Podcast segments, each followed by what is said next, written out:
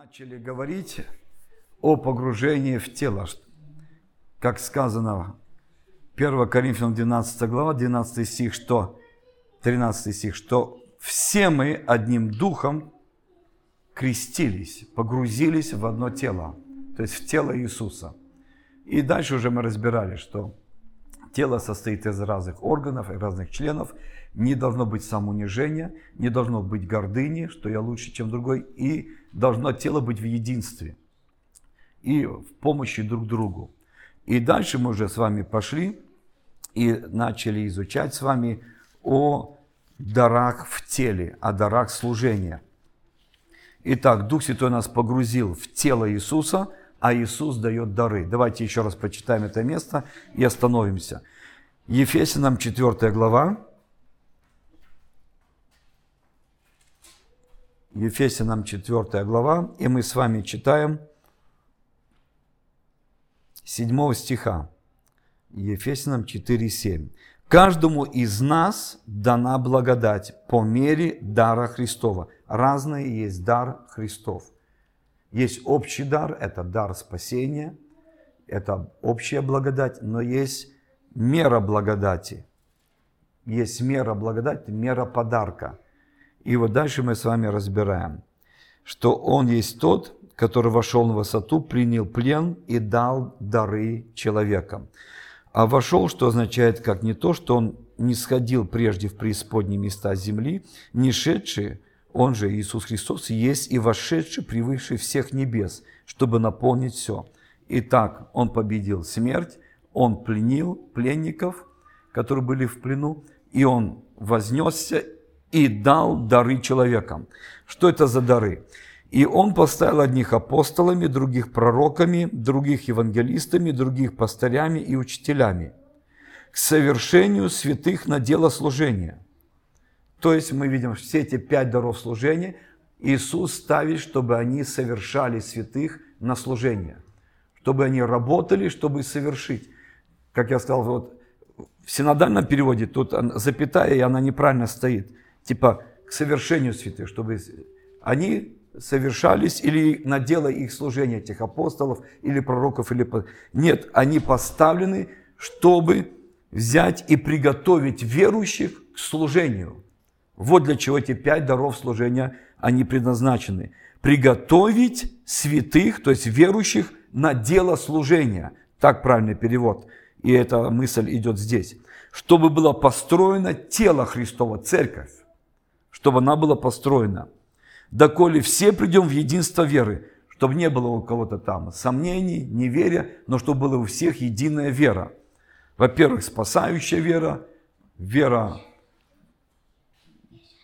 в откровение, в слово и так далее. То есть не будем сейчас разбирать разные веры. Дальше, чтобы мы познавали Сына Божия, кто такой есть Иисус, чтобы мы были мужами совершенными, то есть чтобы мы научились правильно жить, отвергать зло, избирать добро, чтобы у нас чувства были навыком приучено, через опыт приучен.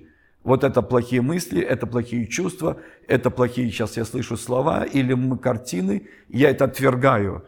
Я отвергаю и избираю добро. Следующее, чтобы мы пришли в полный возраст Христов. И мы быстренько так пробежали, что есть три уровня. Есть младенчество, есть Э, юношество и есть взрослый, взрослый духовный возраст. И об этом больше пишет Иоанн. И также Павел хорошо пишет в 1 Коринфянам, если там ссоры, зависти, сплетни, гордыня, грехи, то это младенчество. Вам надо вырасти, было говорить, по времени. Дальше юноши учатся, обучаются, сражаются, вы сильны, потому что Слово Божие пребывает в вас. Вы живете по Слову, вы проходите обучение. Это как в школе. Следующий, говорит, вы отцы, это которые имеют семьи, которые имеют труд. То же самое духовно. Это те, которые заботятся о других. Это те, которые живут уже по опыту, отвергая зло, избирая добро. То есть они проявляют совершенство, то, что есть внутри. Это не то, что мы достигли полного совершенства, но уже совершенны, имеем духовный возраст. Это нужно понимать. Потому что сколько мы не жили на земле, мы будем все равно идти к совершенству все больше и больше. Но мы можем быть уже совершенными, духовными, взрослыми людьми.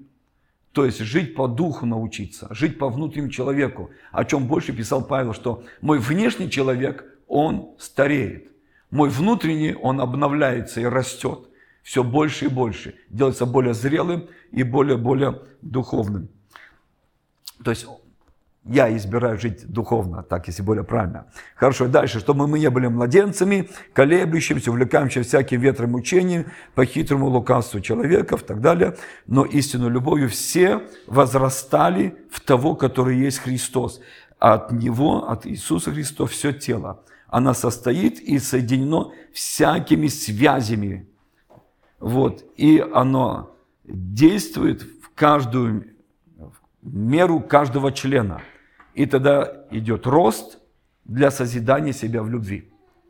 Когда человек трудится, он начинает расти, потому что без любви ты не сможешь служить. Рано или поздно ты остановишься, потому что любовь дает заряд, заряд служению. Вот почему, чтобы дары действовали, и дары служения, чтобы действовали, потому что все это относится к духовным вещам. 1 Коринфянам там сказано, я буду говорить вам о духовном, о чем? О дарах, о служениях и о действиях. Бог один, действия разные. Иисус один, служения разные. Дух Святой один, дары разные. Но чтобы это все было, единство, первое. Второе, любовь, вхождение в любви. И третье, порядок должен быть. Потому что Бог есть порядка. Это 14 глава указывает уже о порядке, как правильно действовать. Мы сейчас не будем разбирать, как конкретно действовать, когда есть какие-то духовные дарования проявляются. Но там должен быть порядок, иначе будет хаос. А где хаос, туда могут прийти сумятиха, и туда могут прийти демонические духи и обольщения. Поэтому нужно, чтобы был Бог в порядке в этом. Хорошо. Эти три вещи, вы должны помнить, это для того, чтобы, для того, чтобы действовали дары духовные и чтобы дары служения могли действовать в церкви. Три вещи. Единство, хождение в любви и порядок. Порядок в церкви. Следующее, хорошо. Теперь мы остановимся вот именно на этих дарах служения, куда Дух Святой нас погрузил, и Иисус там дает дары, и некоторые ставят на какие-то служения, вот на эти пять даров служения. Для чего? Для того, чтобы тело росло, чтобы святые верующие были подготовлены к служению, к труду, и чтобы все духовно росли. Понятно, хорошо. Теперь мы быстренько пробежимся и посмотрим. Итак, пять даров служения, которые Иисус ставит. Это называется дары служения.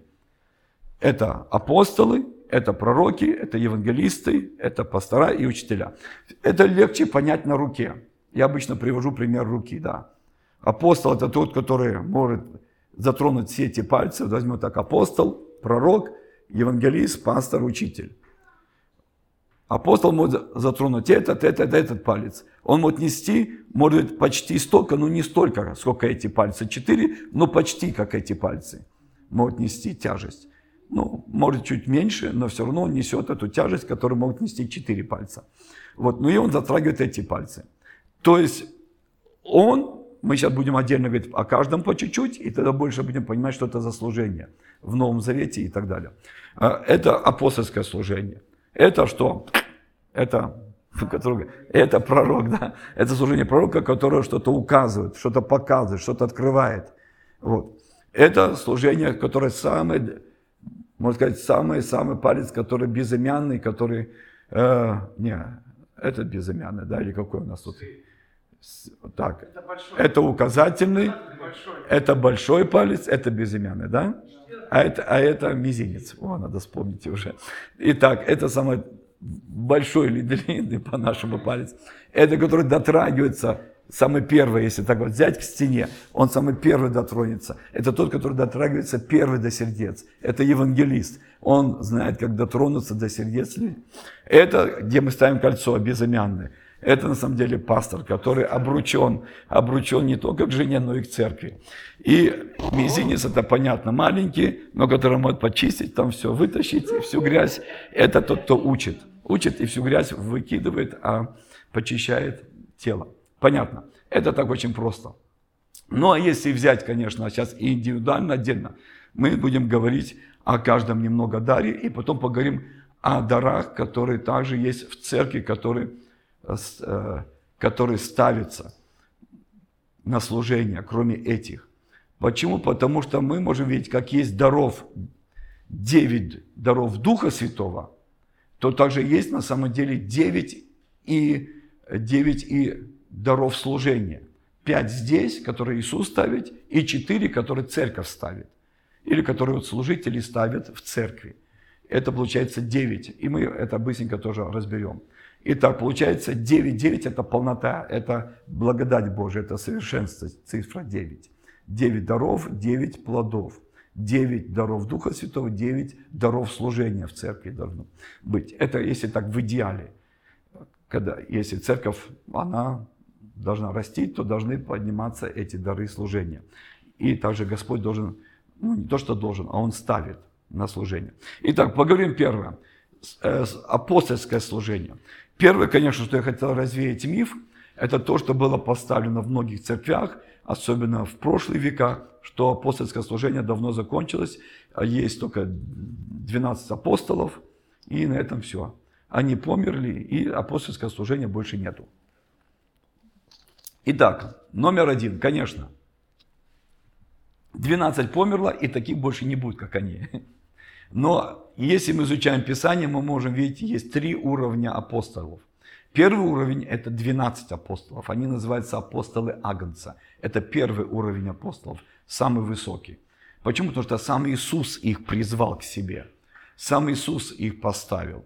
Вот. И их задача будет в чем этих апостолов в будущем? Каждый из них будет судить одно из колен Израилевых. И когда Иуда закончил жизнь неправильно – то им нужно было избрать. И они избрали 12 вместо Иуд, потому что 12 колен. А Иисус дал задание. Каждый из вас будет судить одно из колен израильских. Поэтому эти 12 апостолов, они на небесах, и они предназначены, чтобы в будущем судить 12 колен Израилевых. И это называется апостолы Агнца, то есть апостолы самого Иисуса Христа. После этого есть другая группа апостолов – это апостолы Писания, которые написали Новый Завет. Они были, их больше нету. И Писание больше не пишется. Ну, может, книга Деяния пишется на небе, но тут она уже не пишется. То есть, потому что в книге Деяния нету концовки. Аминь. Там просто, значит, дальше она на небесах вот пишется. Ну, она в Писании, здесь как бы... Это апостолы Писания. Это мы видим с вами и апостол Павел, он не был из 12 Иисуса. Он написал потом Иуда, это брат Иаков, это сводные братья Иисуса. Они а, написали послание. И а, так, так, так, кто там еще? Вот, Петр это понятно, как к апостолам, Иоанн это тоже понятно, Иаков, Иаков, и также Лука, и также Марк, они апостолы Писания, то есть они были посланы написать послания, которые, которые сформируют Новый Завет. И это называется апостолы Писания. Хорошо. И третье есть апостолы церквей. И они начали с первого века, и они идут до тех пор, пока будет церковь на земле. Апостолы церкви мы видим, Павел говорит, что также со мной сила, Тимофей, апостолы, потом Варнава, он тоже апостол, они были апостолы. Итак, во-первых, надо понять, что такое значит апостол. Тогда нам будет легче понимать, что это значит. Итак, третья группа, она есть и до сих пор. Пока есть церковь на земле, всегда Иисус будет ставить апостолов, чтобы они были. Итак, что значит слово апостол? Хорошо. Легче будет понять, когда Иисус призвал своих. Конечно, это апостолы Агнца, но на примере можно увидеть, а потом пойдем уже, когда началась созидаться церковь. Для чего Господь ставит апостолов в церкви? Итак, мы с вами видим в Матфея, Евангелие от Матфея. Давайте, мне уже жарко. Вам не жарко, нет? Можно чуть-чуть, а то...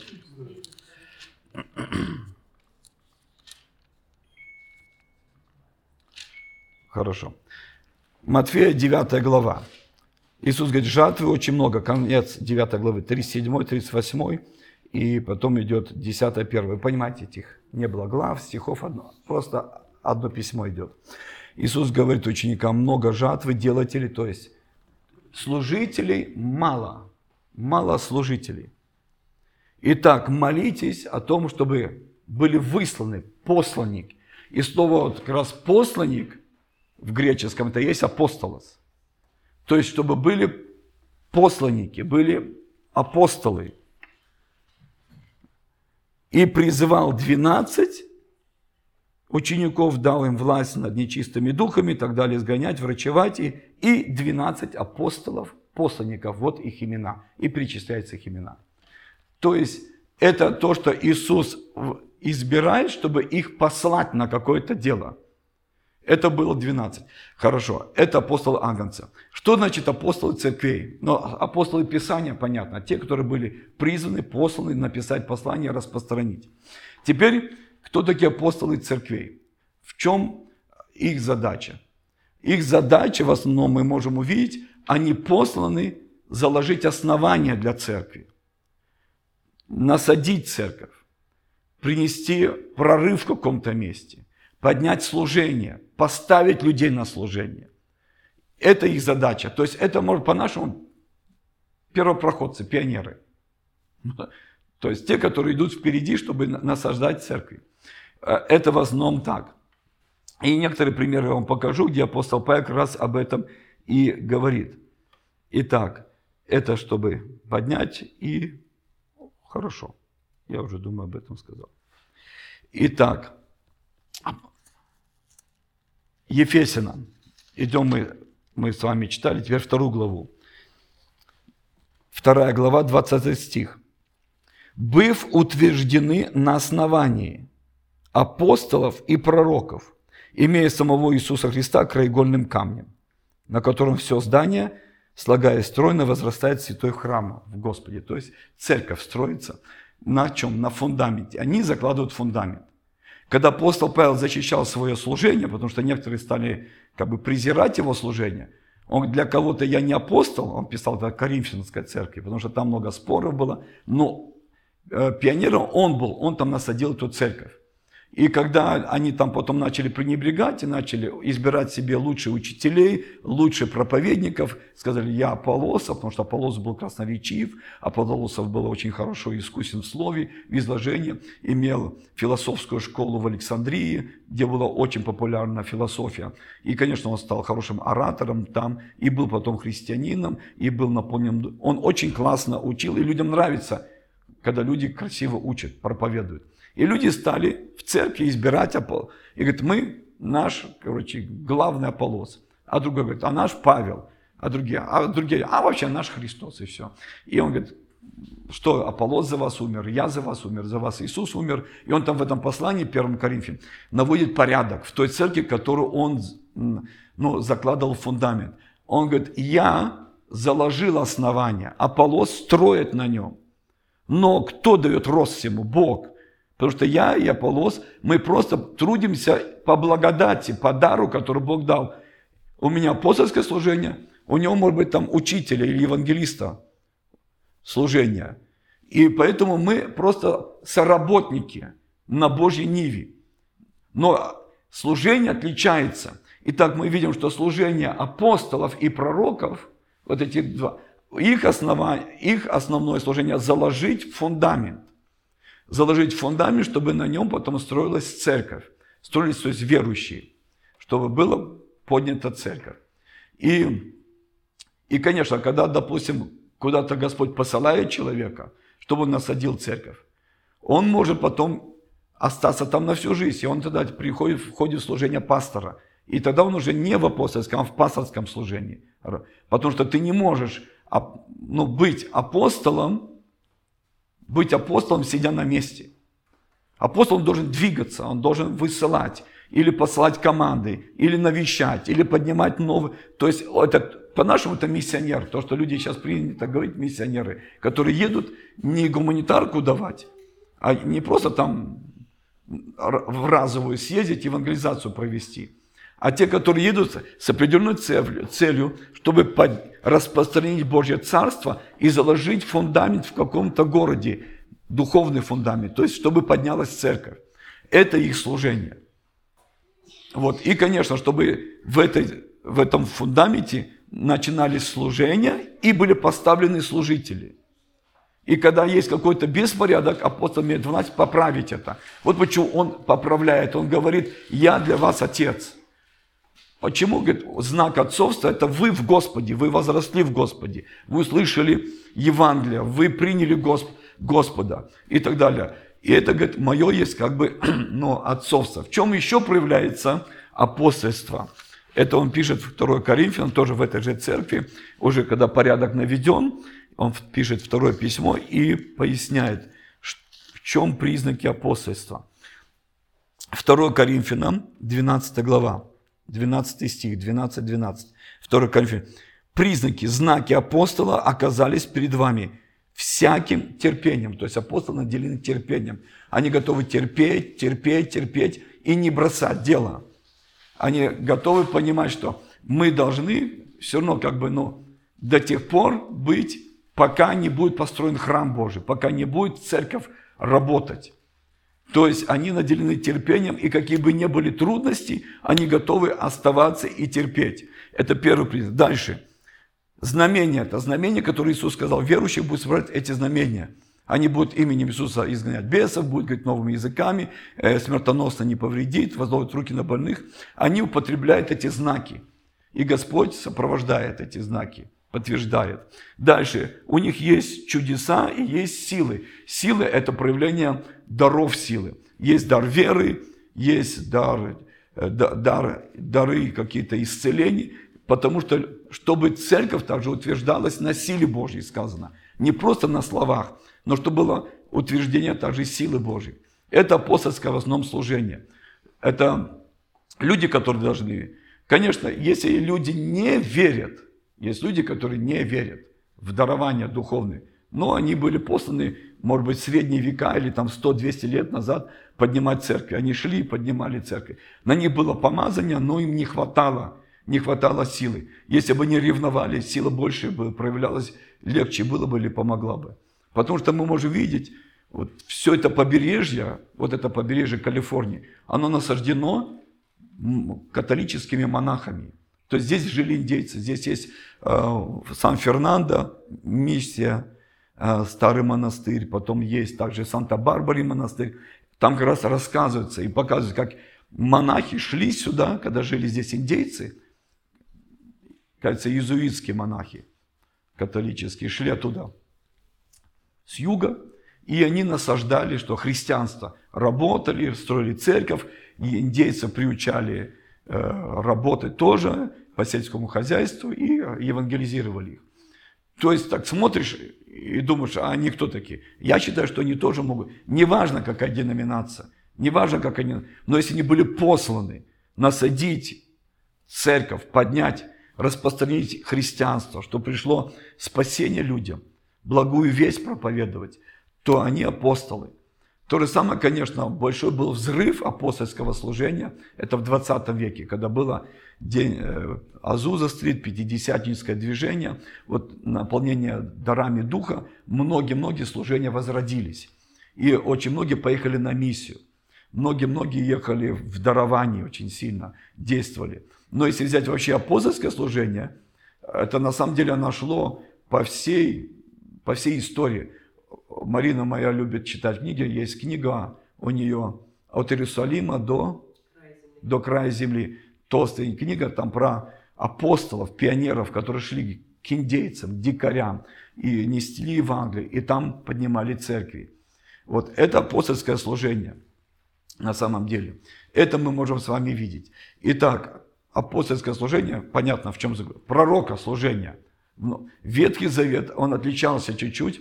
Это был больше как бы обличительный. Пророки заключались в том, чтобы обличать народ о грехе и указывать царям. В Новом Завете чуть поменялось. Почему? Потому что мы не под законом, а мы в благодати сейчас.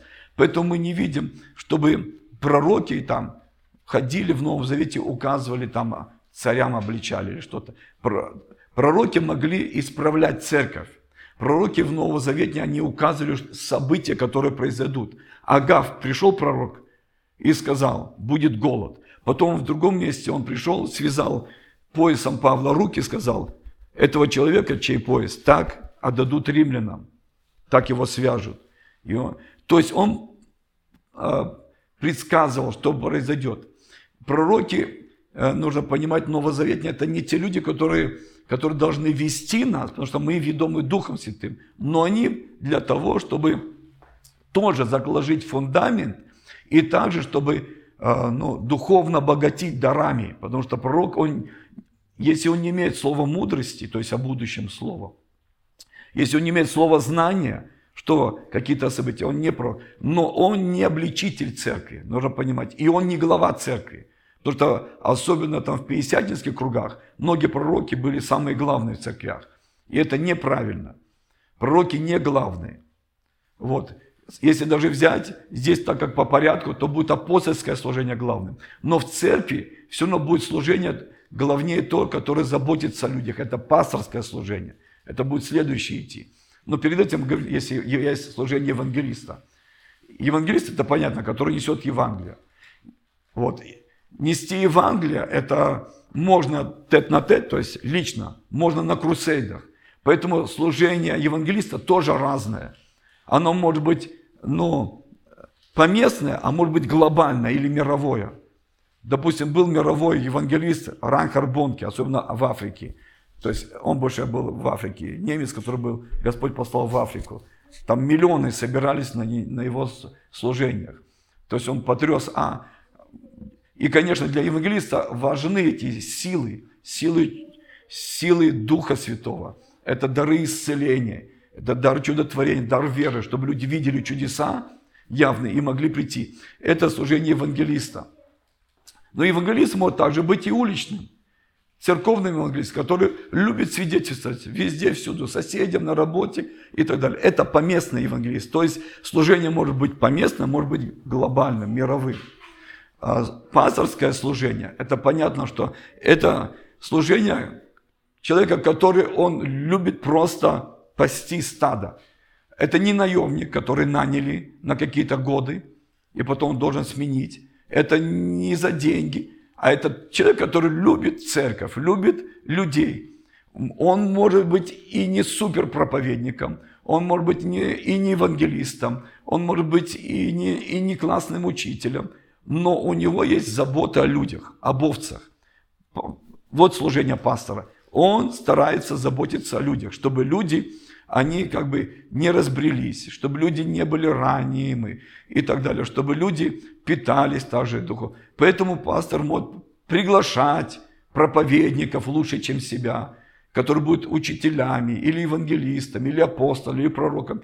Но его забота – это пасторское сердце – пасторское сердце. Я помню хороший, интересный пример, когда нас учил, на самом деле, хороший э, служитель, апостол Лестер Самрел. Он говорит, я был в одной церкви, большая церковь, несколько тысяч людей. И можно было заснуть на собрании. И рядом, говорит, я с, с ним сидел, сидел евангелист Каргустов, мой хороший друг, и мне Каргустов это рассказывал историю. Говорит, я там спал, я, говорит, глазами мотал во все стороны, вот так вот, и спички в глаза вставлял, потому что дух сна был на служении очень сильный, а церковь несколько тысяч. И говорит, мы сели сзади, чтобы нас, чтобы Лестера Самбрала не узнали, потому что он не, ну, не хотел, чтобы его узнали. И после этого мы, когда быстренько вышли, ну, выходили, я ему спрашиваю, говорит, слушай, Лестер говорит, а о чем он проповедовал? Говорит, как у него такая церковь? А Лестер повернулся и сказал ему, очень просто, говорит, неважно, о чем он проповедовал, важно смотреть, как он любит людей. Служение закончилось все с людьми, люди к нему, он с ними. То есть пастух с овцами, он трется с овцами. И овцы трутся его ноги, это как у пастуха. То есть это служение а, пастыря. Он может быть и не сильным проповедником, но он любвеобильный. Он любит паству и не бросает ее, даже и когда трудности. И, конечно, учитель, это может быть поместный учитель, это может быть мирового значения, как Джон Бивер, как Джойс Майер и другие-другие многие знаменитые учителя. Учитель может просто учить в библейской школе, может учить на больших, огромных семинарах по всему миру. У него есть что? Это дар излагать очень просто, очень доступно, очень ясно Писание, что люди понимают, понимают Писание и жизнь, и как жить по Писанию сейчас. Это, это служение учителя в основном. Хорошо. И теперь мы остановимся и сделаем потом, поговорим, какие есть служения еще в церкви. Перемена.